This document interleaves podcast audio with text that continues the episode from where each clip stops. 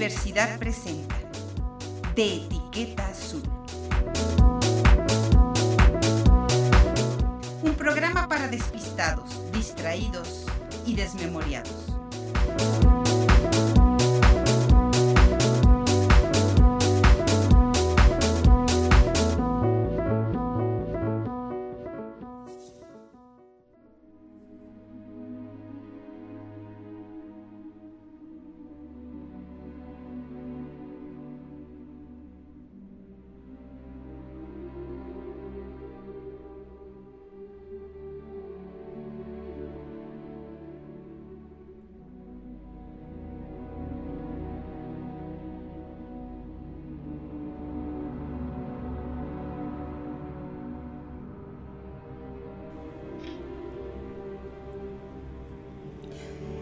Estás? Buenas tardes. Te saludo con mucho gusto. Soy Patricia Flores. Transmitimos desde los micrófonos de Radio Universidad por el 88.5 del FM. Teléfono en cabina 444-826-1347.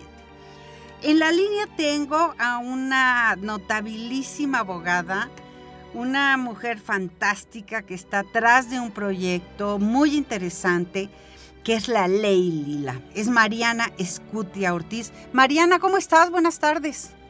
Muy bien, muchísimas gracias por la invitación y pues muy preparada para platicarles un poco sobre esta iniciativa. A ver, cuéntanos, Mariana, eh, eres abogada, mm, eres colaboradora de la Clínica de Litigio Estratégico, estás trabajando en ese mm, proyecto muy significativo de la Autónoma de San Luis Potosí. Cuéntanos, eh, ¿qué es eso de la ley lila? Pues mira, la ley lila es una propuesta ciudadana, empezó siendo una propuesta ciudadana que se enfoca principalmente en visibilizar la violencia que vivimos todas las mujeres en la calle. Entonces a eso le llamamos acoso callejero o acoso en los espacios públicos. Y nuestra, nuestro objetivo era eh, pues visibilizarla en la ley este, de mujeres, la, libre de violencia. Así es. Así es, y eso pues es básicamente lo que, lo que queríamos, porque pues ya sabrás que lo que no se ve pues no existe, entonces nuestro objetivo era ese, que se empezara a visibilizar ese, esa violencia que vivimos todas las mujeres. E, esa violencia, Mariana, estamos hablando con la abogada Mariana Escutia, esa violencia, Mariana, tan, tan denigrante y tan enojosa, por ejemplo, vas caminando por la calle y entonces el tipo se te queda mirando de una manera grosera y lasciva, no dice nada. Entonces, eso no es violencia. No hizo nada. No, no le metió mano a la chava no, no la lastimó, no la tocó, no la nalgueó. Y entonces, pues, ah, no, pues como no hubo violencia expresa, entonces no existe. Y es una violencia brutal. Claro. Y es una violencia silenciosa, ¿no?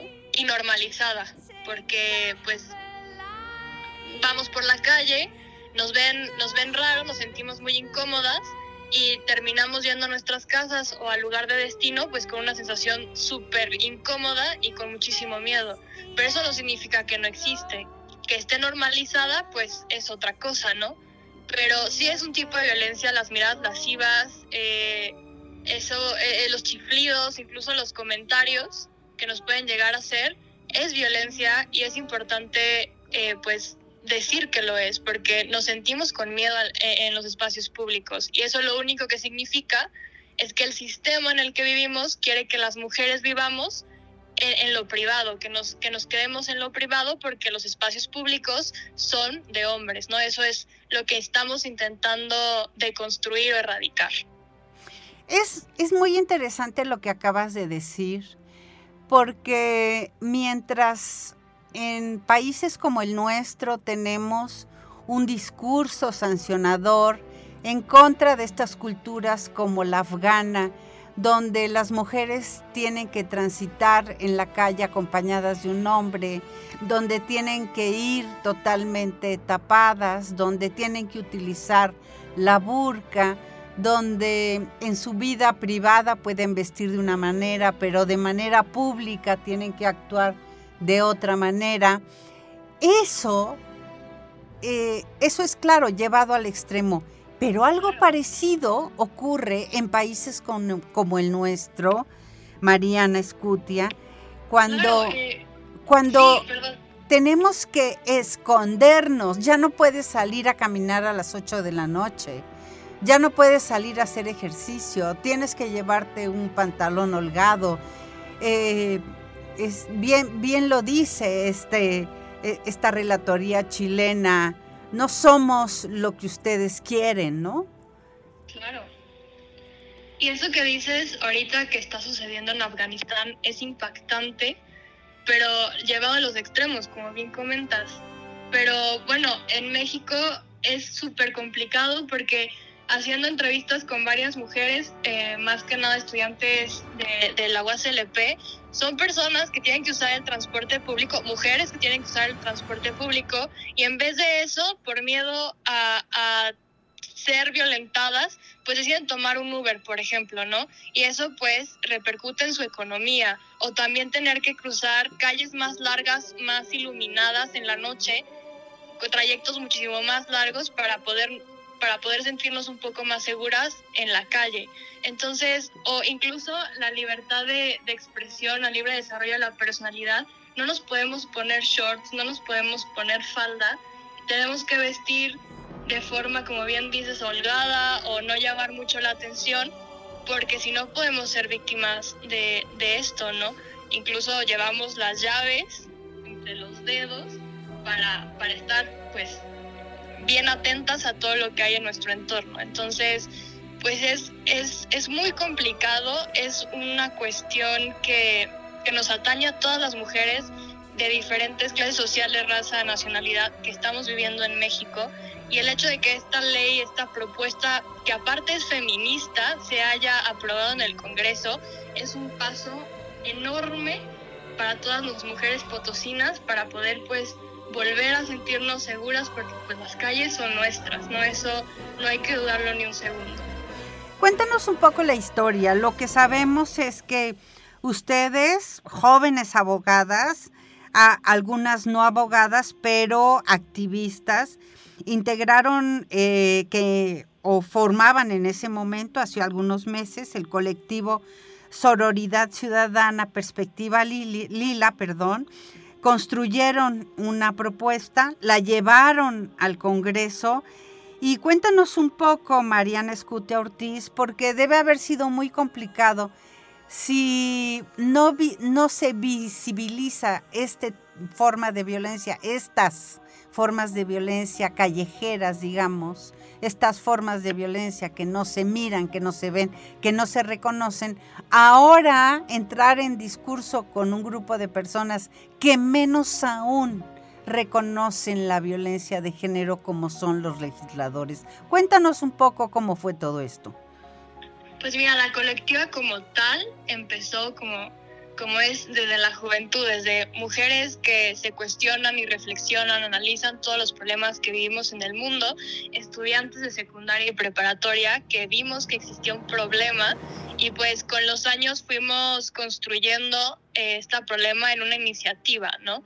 Entonces, sí, fue muy complicado, estamos diciendo, pues no sé, ya estamos desde hace un año y medio más o menos eh, trabajando con esta iniciativa la verdad es que no todas y todos los legisladores eh, con los que tuvimos comunicación estaban completamente enajenados del tema. La verdad es que tuvimos muchísimo apoyo de, de, varias, de varios diputados también y pues diputados y diputadas y, fue muy bonito poder trabajar eh, pues a, a mano de estas personas que pues pensamos que a lo mejor eh, pues viven o se encuentran súper enajenadas de estos, de estos temas de género, pero la verdad es que estamos hablando de, de, una, de un grupo de personas que pues empiezan a ser conscientes de estos problemas de género y pues más que nada el trabajo fue de cabildear, ¿no? O sea, de acercarse con los diputados y las diputadas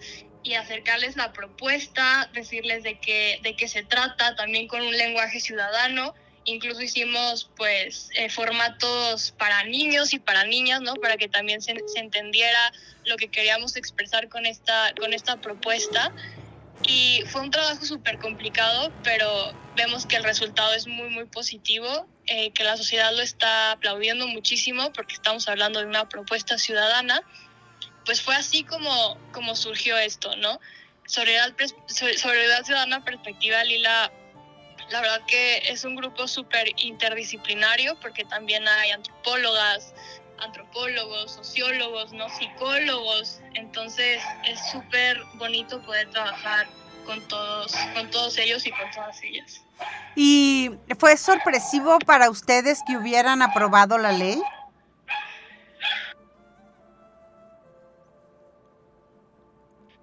Perdón, se está cortando la llamada. A ver, ahora sí, es, eh, ¿fue sorpresivo para ustedes, Mariana Escutia Ortiz, eh, fue sorpresivo que les hubieran, que se hubieran dado a conocer que la ley como tal estaba aprobada?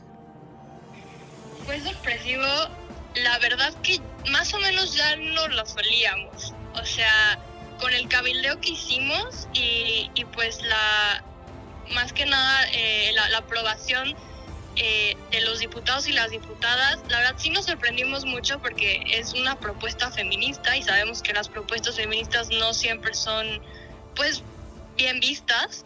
O comprendidas, Mariana, ¿no te parece? A veces no las comprenden. También, porque de hecho en, en la sesión escuchábamos que un diputado decía que era simple la propuesta, o sea que decía, ¿qué es eso? ¿Cómo que una mirada lasciva? Pues, ¿cómo que eso es violencia? No lo, no lo entiendo, ¿no?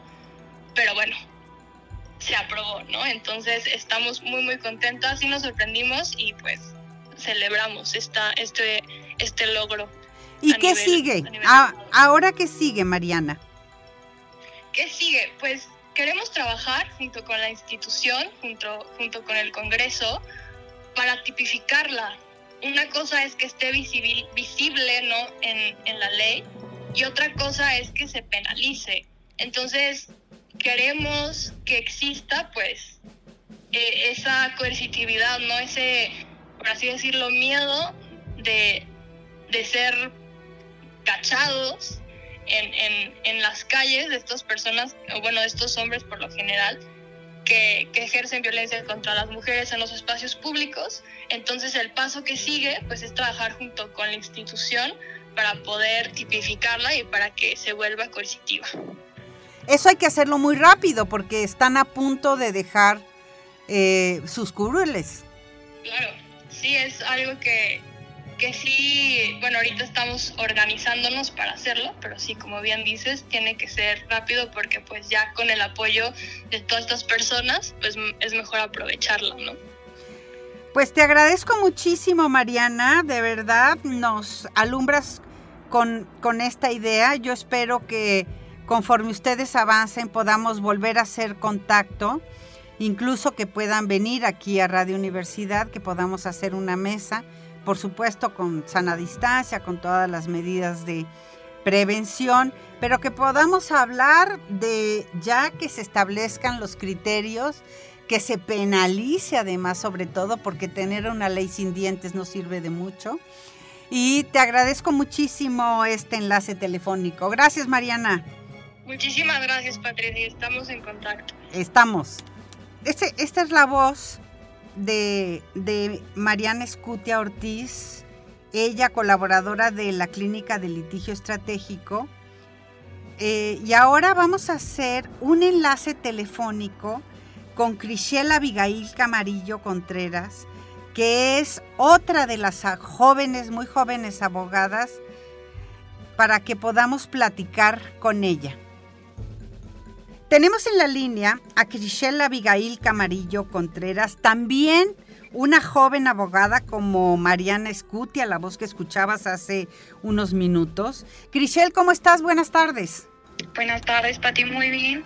Gracias por la invitación. Pues cuéntanos la ley Lila contra el acoso en las calles, además contra la violencia, esta violencia callejera Cuéntanos qué significa, eres una muy notable, no solo eres muy joven, sino además eres una muy notable, conozco tu trabajo, muy notable abogada.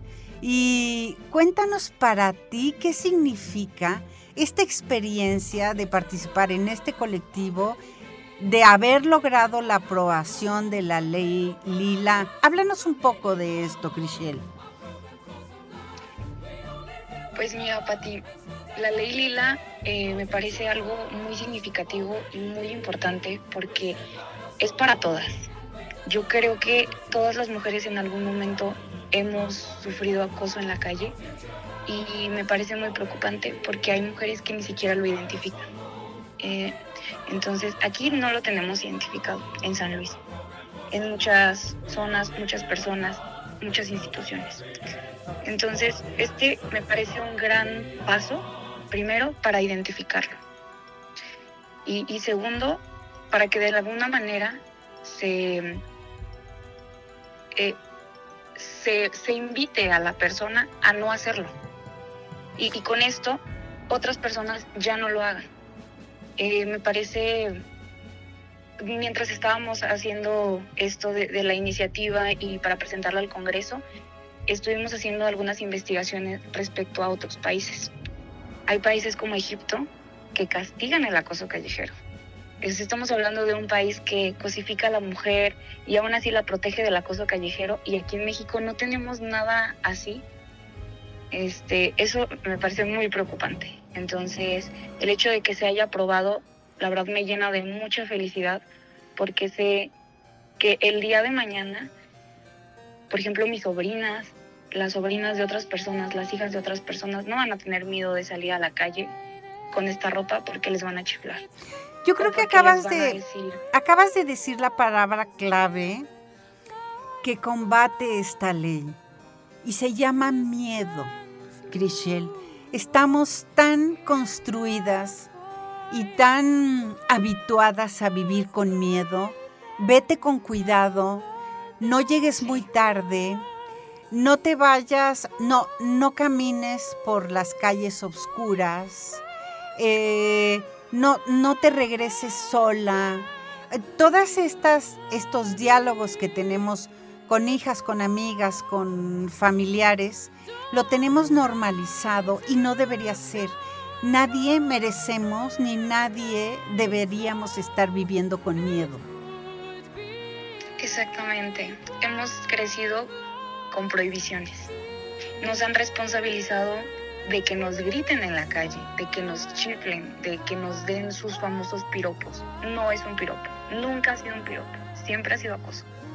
Entonces, exactamente, vamos a poder salir a la calle sin miedo. Eh, yo sé que gran parte de la población toma el camión y siempre he escuchado de alguna mujer, lo dejé de tomar a esta hora porque había una persona que me acosaba. Pero ella lo tenía identificado. Otras personas es como de, ay, me agarraron una pompi, ay, este, esto. Y es como normal escuché de alguna mujer que, ay, si te agarran una pompi, ¿qué? ¿Cómo que qué? ¿Cómo que qué? en esto va eh, aumentando. Hoy va a ser una pompi, el día de mañana eh, van a abusar de ti. Está demasiado normalizado en, en muchas personas. Entonces, el que se haya aprobado, híjole, me llena de mucha felicidad porque sé que estas personas que ya lo tenían normalizado van a decir, sí es cierto, me acosaron, no fue una pompi que me acosaron. A ver, eh, dime una cosa, Crishel, eres abogada, ayudemos a comprender a, al público que nos esté escuchando. Tú eres abogada, vas caminando por la calle, el tipo se acerca, te dice al oído, primero se acerca, e, esa sensación de que de, escuchar o de tener su aliento en la oreja y decir, estás bien buena, mamacita. En, el mejor de los términos, ¿eh? estoy hablando porque normalmente dicen cosas bastante más grotescas. Y entonces, ¿eso es, eso se tipificaría como acoso callejero? Voy en la calle. Me está acosando, me está agrediendo, sí. ¿Cómo lo acusas? ¿Cómo lo denuncias? Solo hay que entender, solo hay que entender que no es, no estamos tipificando, porque el hecho de tipificar es convertirlo en un delito. Y suficiente tenemos con el con el Código Penal lleno de delitos y que ni siquiera hay un seguimiento correcto. Y hago, hago este, este señalamiento porque hay, hay otros países, por ejemplo, muchos países de, Europa, que sí lo tienen tipificado como un delito, pero primero lo identificaron. Aquí no lo teníamos identificado.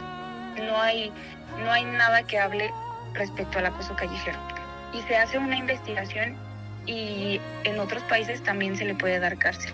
La ley Lila no está buscando eso. Sería muy irresponsable de nuestra parte solicitar que se, que se castigue con cárcel, que se agregue al código penal, porque ni siquiera está identificado. Primero tenemos que identificar el problema y posterior a eso, bueno, en algún momento, cuando nuestros métodos de investigación y nuestros procedimientos sean muy buenos, poder tipificarlo.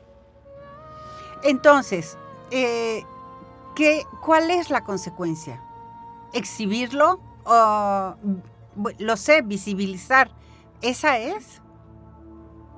Visibilizarlo y castigarlo de otra manera que no, no, no verlo como, como un castigo, verlo como, como una falta, como cuando uno se pasa el, el alto y, lo multan.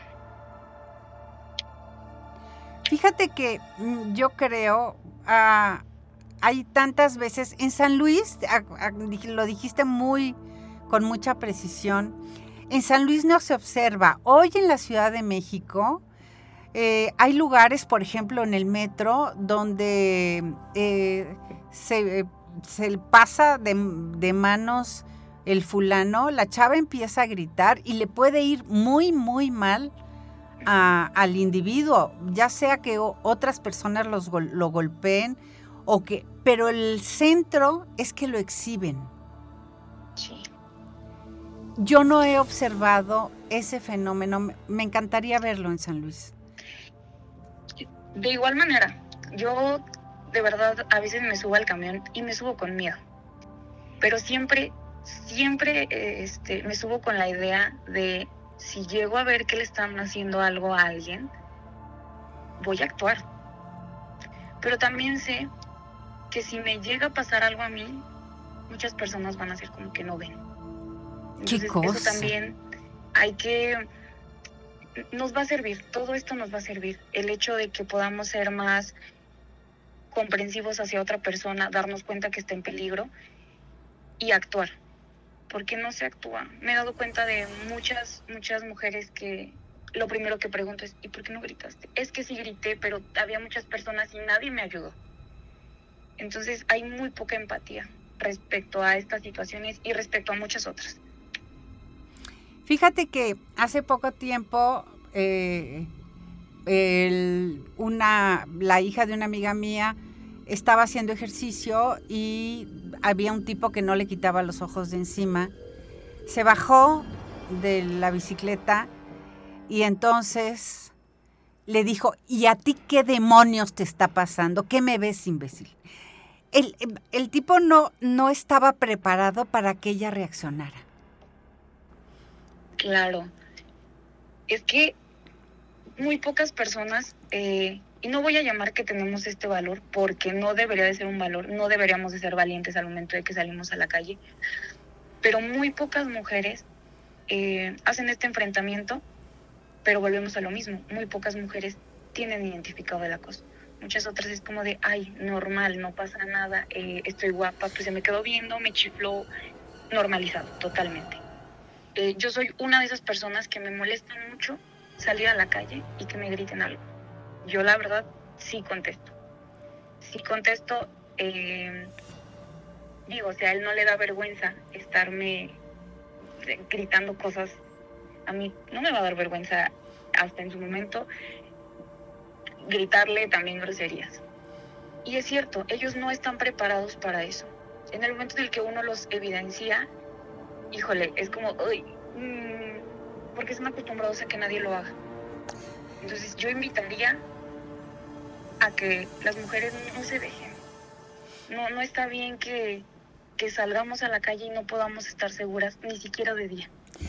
Crishel Abigail Camarillo, abogada, te agradezco muchísimo que hayamos platicado unos minutos.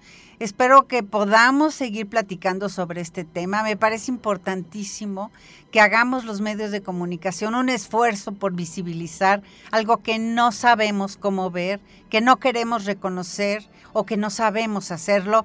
De verdad, Crishel, muchísimas gracias. Muchísimas gracias a ti, Pati. Un saludo, vamos un corte, volvemos.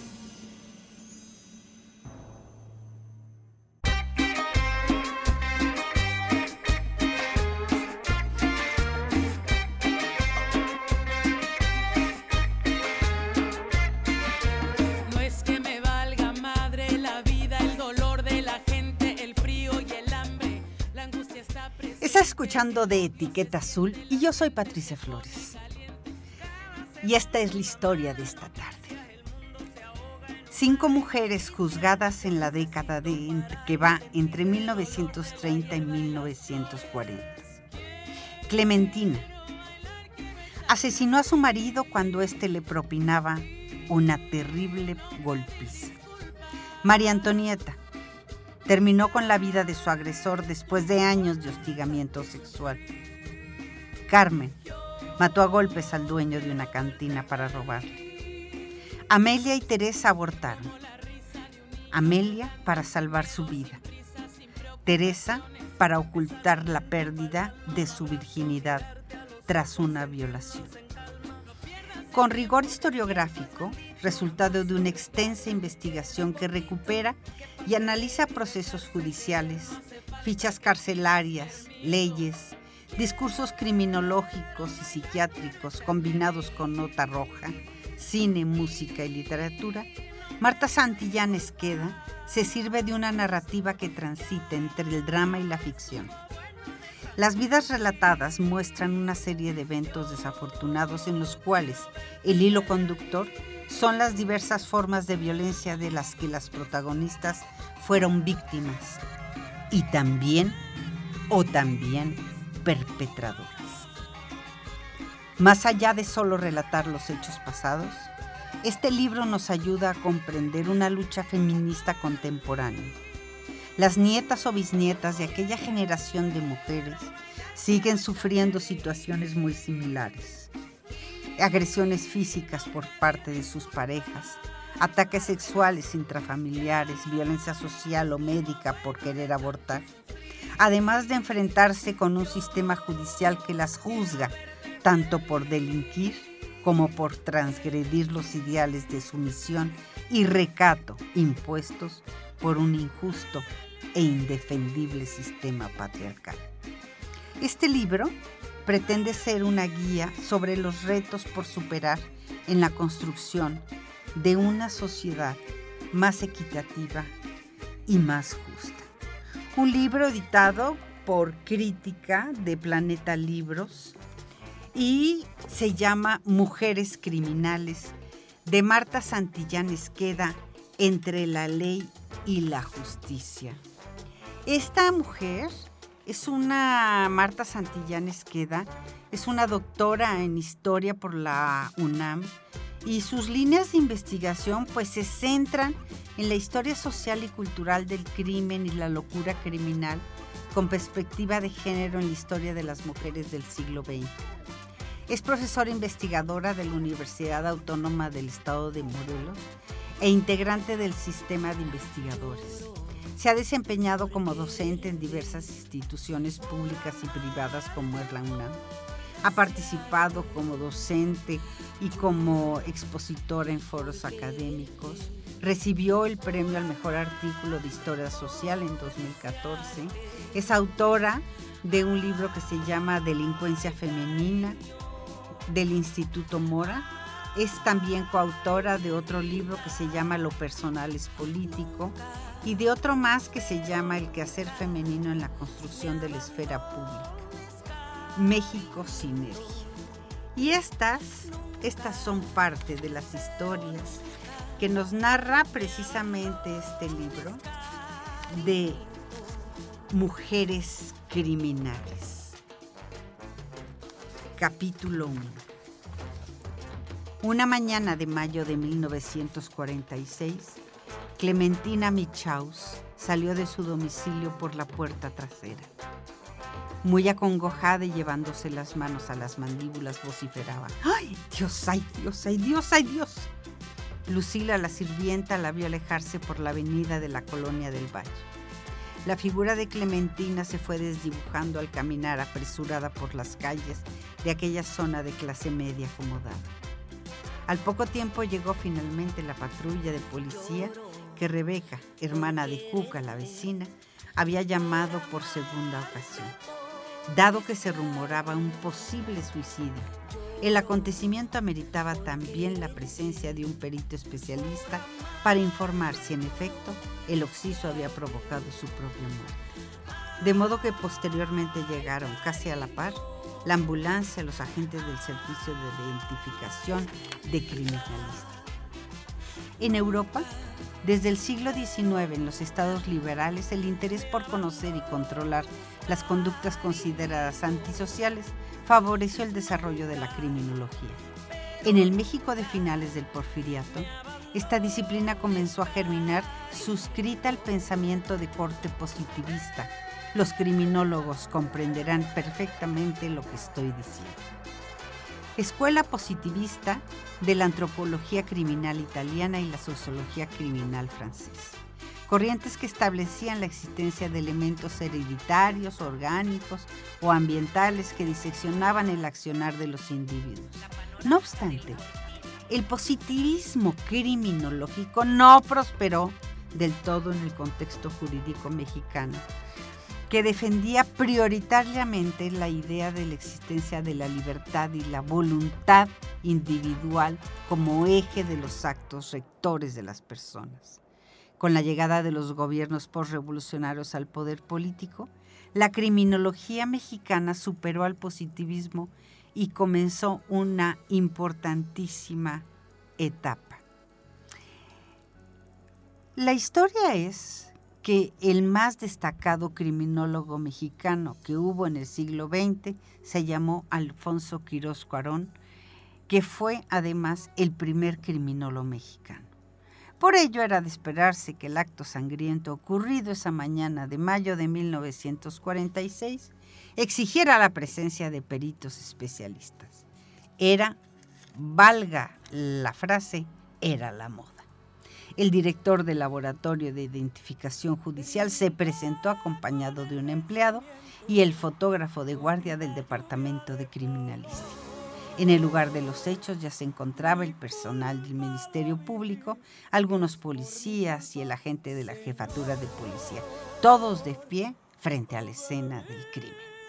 En el recibidor, una pequeña pieza con piso bicolor de mosaicos medianos yacía el cadáver de un hombre recostado sobre su lado izquierdo, vestido con un traje azul marino y con una camisa de color claro.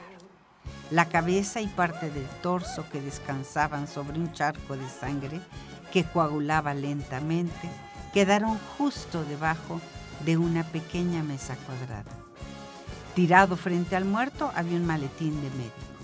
Detrás de la cabeza, también en el suelo, un sombrero. Las fotografías criminalísticas lo consignaron todo, desde la colocación del cadáver tras desplomarse al recibir los impactos de bala, hasta su torso inerte y desnudo con dos orificios de bala en la plancha del forense del Ministerio Público. También capturaron las fotos el estado de una habitación. Era la habitación conyugal, pequeña, Tenía muebles al estilo de los años 20. Del lado izquierdo de la puerta había un gran ropero de madera alta y, gruesa, y frente a este, sobre la base de madera oscura, reposaba una cama desarreglada con ropa desaliñada encima y una maleta cerrada. Arriba, del lecho al centro, clavado sobre la pared, había un crucifijo con un Cristo. Sobre el buró del costado derecho de la cama había algunos libros y en el lado izquierdo un reloj de mesa que marcaba poco más de las 11 de la mañana. Clementina, al salir del domicilio, se dirigió a casa de su hermana Catalina, ubicada en la zona de Tacubaya, en la Ciudad de México. Esto es parte del libro de Mujeres Criminales escrito por Manta Santillán, editado precisamente por Planeta. Y en esta parte del libro habla de Catalina, de la hermana de Clementina, quien presuntamente había matado a su marido. En el camino, Clementina tiró un par de pistolas en el basurero dispuesto en la esquina de las calles de Concepción, Beistig y Mayorazgo y a varias cuadras de su casa. A sus familiares les informó que había tenido otro fuerte disgusto con su marido. Elena, otra de las hermanas de Clementina, no debió haberse sorprendido de la situación. Las riñas en ese matrimonio eran recurrentes. Además, ese mismo día, antes de las 7 de la mañana, la señora Cuca, vecina de Clementina, había llamado por teléfono para avisar de la violenta discusión entre su hermana y su cuñada. Le contó cómo Clementina gritaba angustiosamente pidiendo auxilio. Suplicó al doctor desde su ventana que se tranquilizara. Sin embargo, este la encaró, muy disgustado, diciendo que nadie tenía que ver con sus asuntos. ¿Te quedó claro? Enseguida, de un golpe rompió los vidrios de la ventana y le gritó con violencia que, ¿qué le importaba? Que al fin no estaba en su casa. Y sin mayor reparo continuó agrediendo a su mujer. Entonces, Cuca le gritó a Clementina, salte de ahí, salte. Pero ella solo contestaba, no puedo, no puedo, no me deja. No obstante, a pesar de este relato y de la petición de Cuca para que se fuera socorrer a su hermana, Elena Michaus fue tajante. No iría porque su cuñado se molestaría más, todavía más, con su presencia. Por su parte, el joven Manolo, un muchacho de 16 años, hijo único del matrimonio, tras presenciar el altercado y pedirle a su padre sin éxito que se tranquilizara, se preparó el desayuno y se fue a la escuela. A media mañana su primo Enrique fue por él a la preparatoria y se lo llevó a casa de su tía. Cerca del anochecer, finalmente, le explicaron que aquella disputa se había grabado y como su papá le había querido pegar a su mamá otra vez, ésta tuvo que matarlo porque se veía en peligro. Acontecimiento semejante acaecido entonces en la llamada aristocracia de la colonia del Valle sin duda llamó la atención de cazadoras de notas sangrientas. Al día siguiente el encabezado de la contraportada del periódico a la prensa decía con sus enormes letras un médico conocido asesinado. Cansada su esposa de sufrir, le dio tres balazos certeros. El efectivismo de este impreso era mayúsculo. Acompañado, acompañando al llamativo titular había dos explícitas fotografías, una del oxiso tirado sobre el suelo y otra de su rostro ensangrentado. En cambio, en otros impresos el hecho se presentó con recato y sin imágenes. El encabezado del Universal informaba un médico asesinado ayer a balazos por su propia esposa y en el Nacional, entonces que era del gobierno, se leía El doctor de la Rosa muerto por su esposa. Con la circulación de la noticia, lo sucedido era irrebatible. La policía lo sabía, las vecinas lo sabían, su familia lo sabía, todos los lectores de los diarios de la ciudad lo sabían. Clementina había matado a Manuel de la Rosa, su marido, y ante la contundencia evidente, no había pasado dos días que decidió entregarse. Aseguró a las autoridades no haberlo hecho antes porque se sentía en un estado de ánimo depresivo terrible. En la década de los 30 comenzó una eminente profesionalización y proliferación de una prensa dedicada al crimen y asuntos policíacos.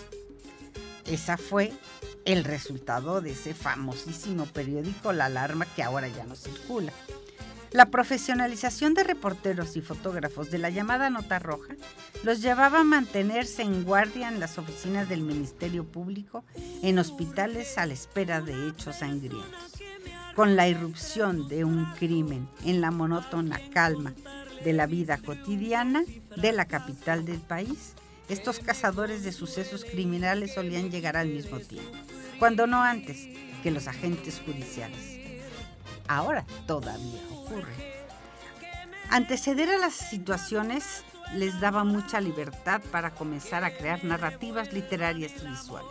Eduardo, el güero Telles Vargas, reportero del Novedades, relató cómo los dos periodistas que se introducían sin reparo alguno en las escenas del crimen manipulaban los objetos y los cadáveres e incluso de sus colegas, asegura Telles, se apoderaban de, de evidencias.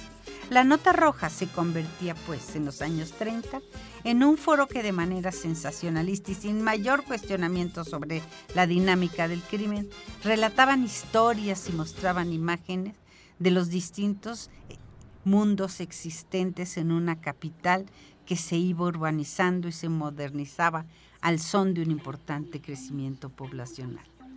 Quienes abrían las páginas de estos diarios podían conocer la existencia de terribles transgresiones, los lugares del crimen, las armas utilizadas, las respuestas de la justicia, pero también los rostros de los victimarios y de las victimarias.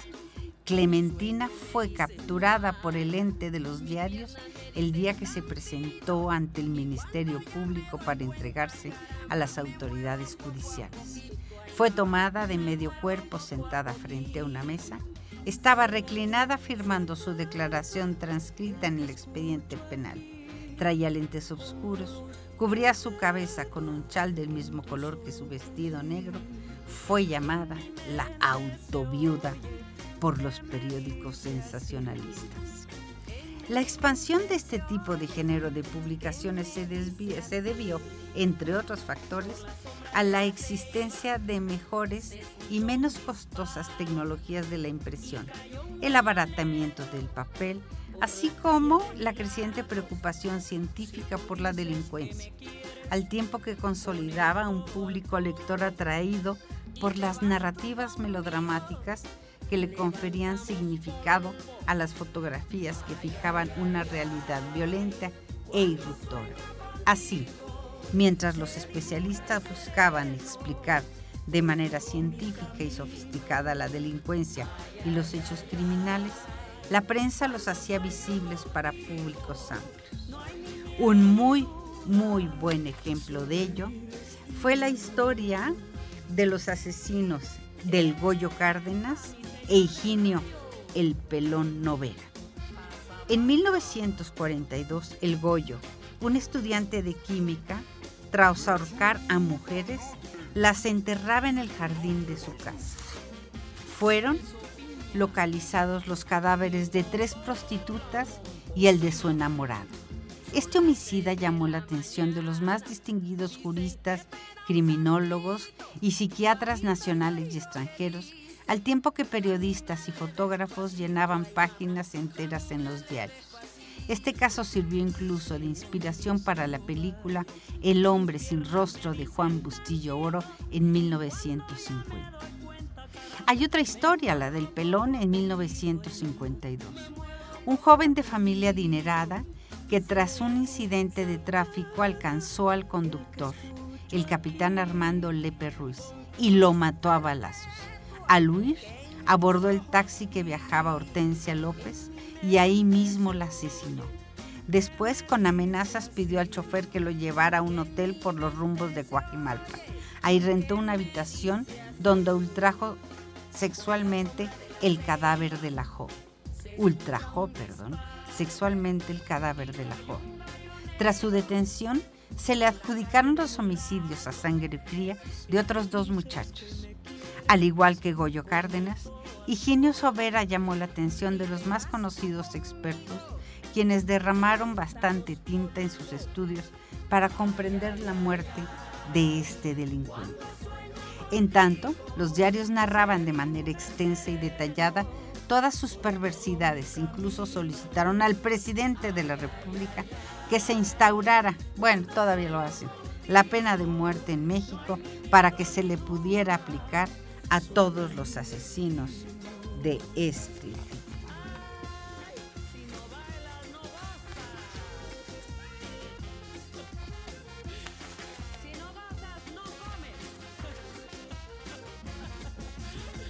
Clementina Michaus, como otras mujeres de su época, estaba expuesta a todo tipo de consumo cultural, como películas, radionovelas, fotonovelas, publicidad.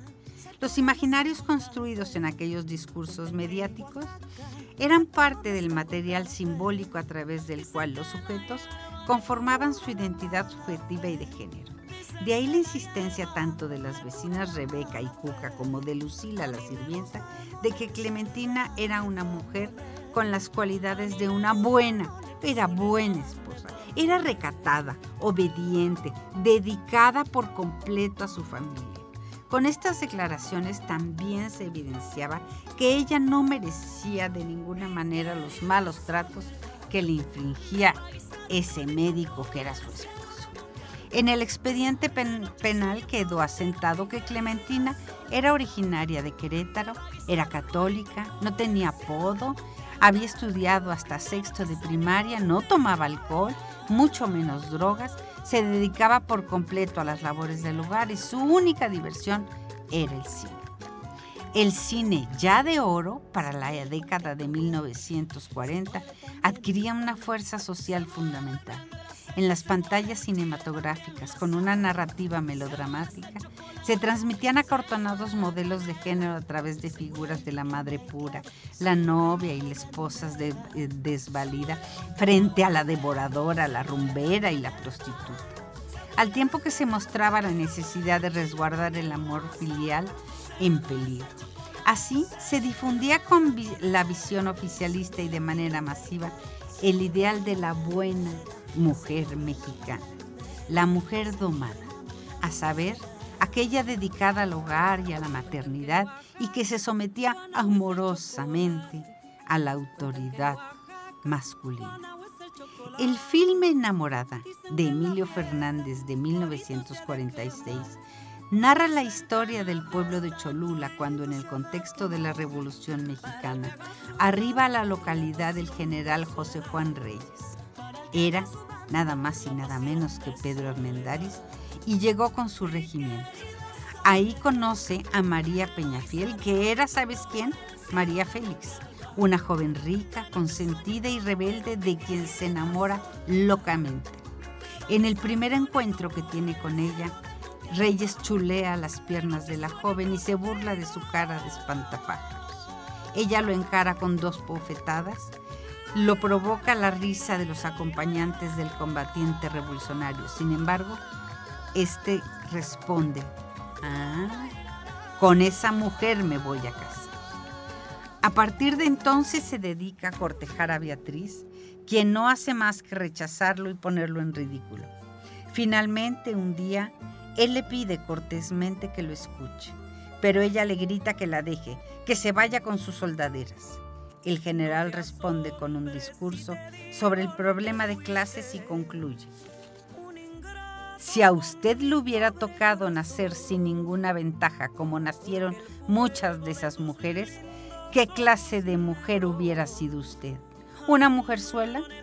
Beatriz reacciona dándole una bofetada y sin embargo en esta ocasión Reyes la toma de los cabellos y de un golpe la manda al suelo.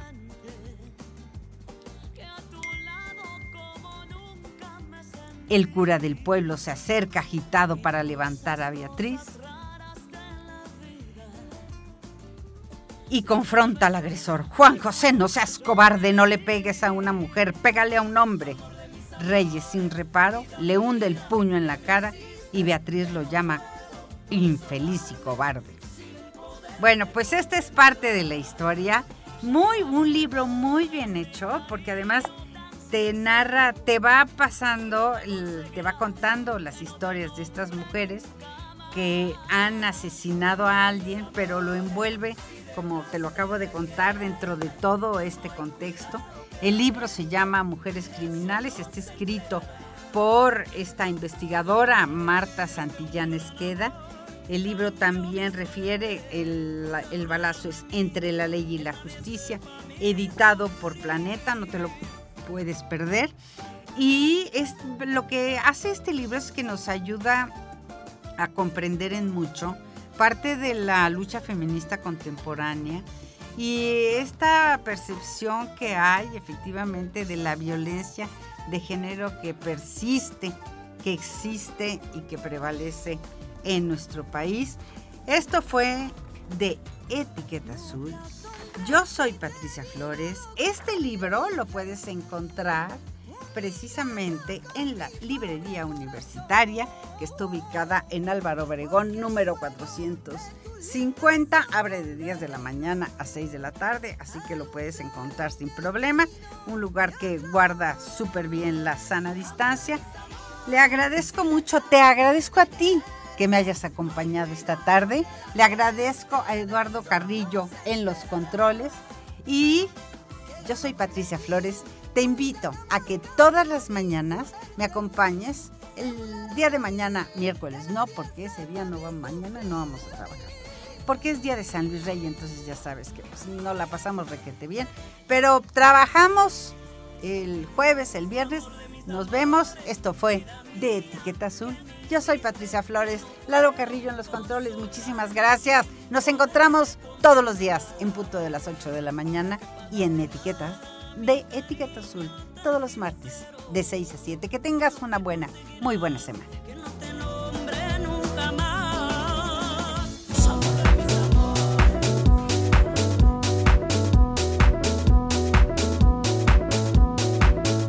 Radio Universidad presentó De Etiqueta Azul. Un programa para despistados, distraídos y desmemoriados. En este espacio, la próxima semana.